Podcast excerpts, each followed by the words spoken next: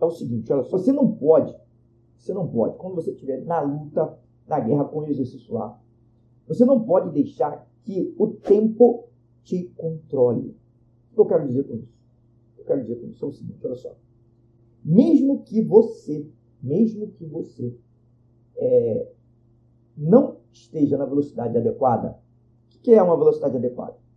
Teoricamente, é fazendo os exercícios do Enem, de uma maneira geral, é, numa média, média de 3 minutos por exercício. Por que eu falo que é média? Pelo seguinte, olha só.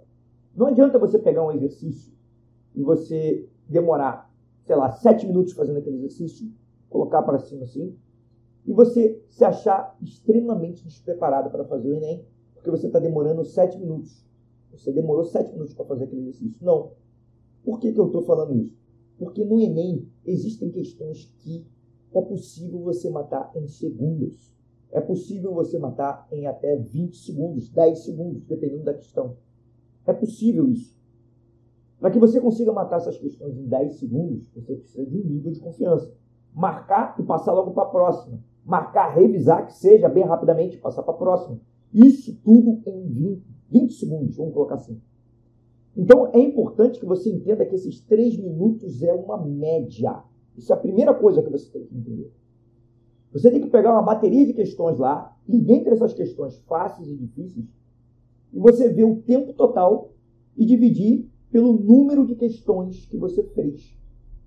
É assim que você vai chegar à média que você, a média é, de tempo que você demorou por exercício.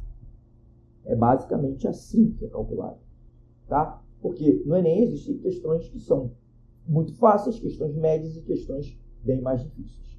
Então, na média, 3 minutos. Beleza? Esse é um ponto. Um segundo ponto que eu gostaria de tratar contigo é o seguinte. Olha só, raciocina comigo. Você é, não pode ser mandado pelo tempo que você demora para fazer o exercício. O exercício. Ou os exercícios. Por quê?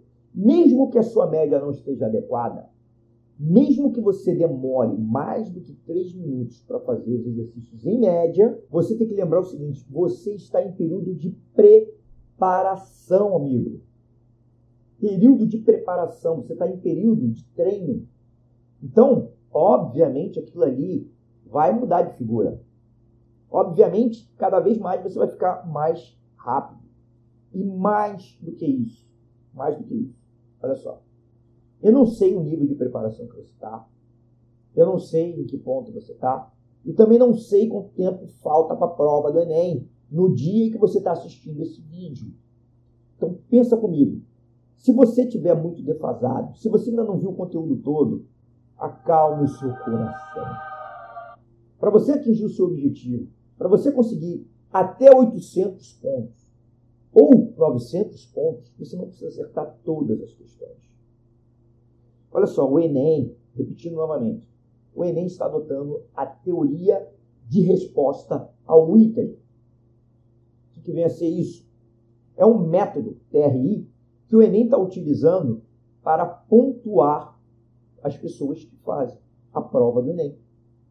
E esse método, ele beneficia aquelas pessoas que acertam as questões mais fáceis antes de acertar as questões mais difíceis. Como assim? Significa que se você, meu caro amigo, minha cara amiga, se você acertar as questões mais difíceis e errar as mais fáceis, você vai estar deixando muitos e muitos pontos na mesa. O Enem vai te punir por causa disso. Então, o que você tem que fazer é o seguinte: você tem que se esforçar durante a prova do Enem para identificar as questões mais fáceis começar por elas e acertá-las. Isso é de extrema importância hoje. Hoje você tem que fazer isso, meu amigo, minha amiga, porque senão você já vai poder ficar de escanteio logo desde o início. Então, não erre, não erre nesse ponto, tá? o tempo de fazer a prova é, uma, é, é somente um dado, é um índice que você vai utilizar e para você melhorar, mas ele não é um índice definitivo. Logicamente, se você aprender a fazer contas de cabeça, isso vai te ajudar muito, muito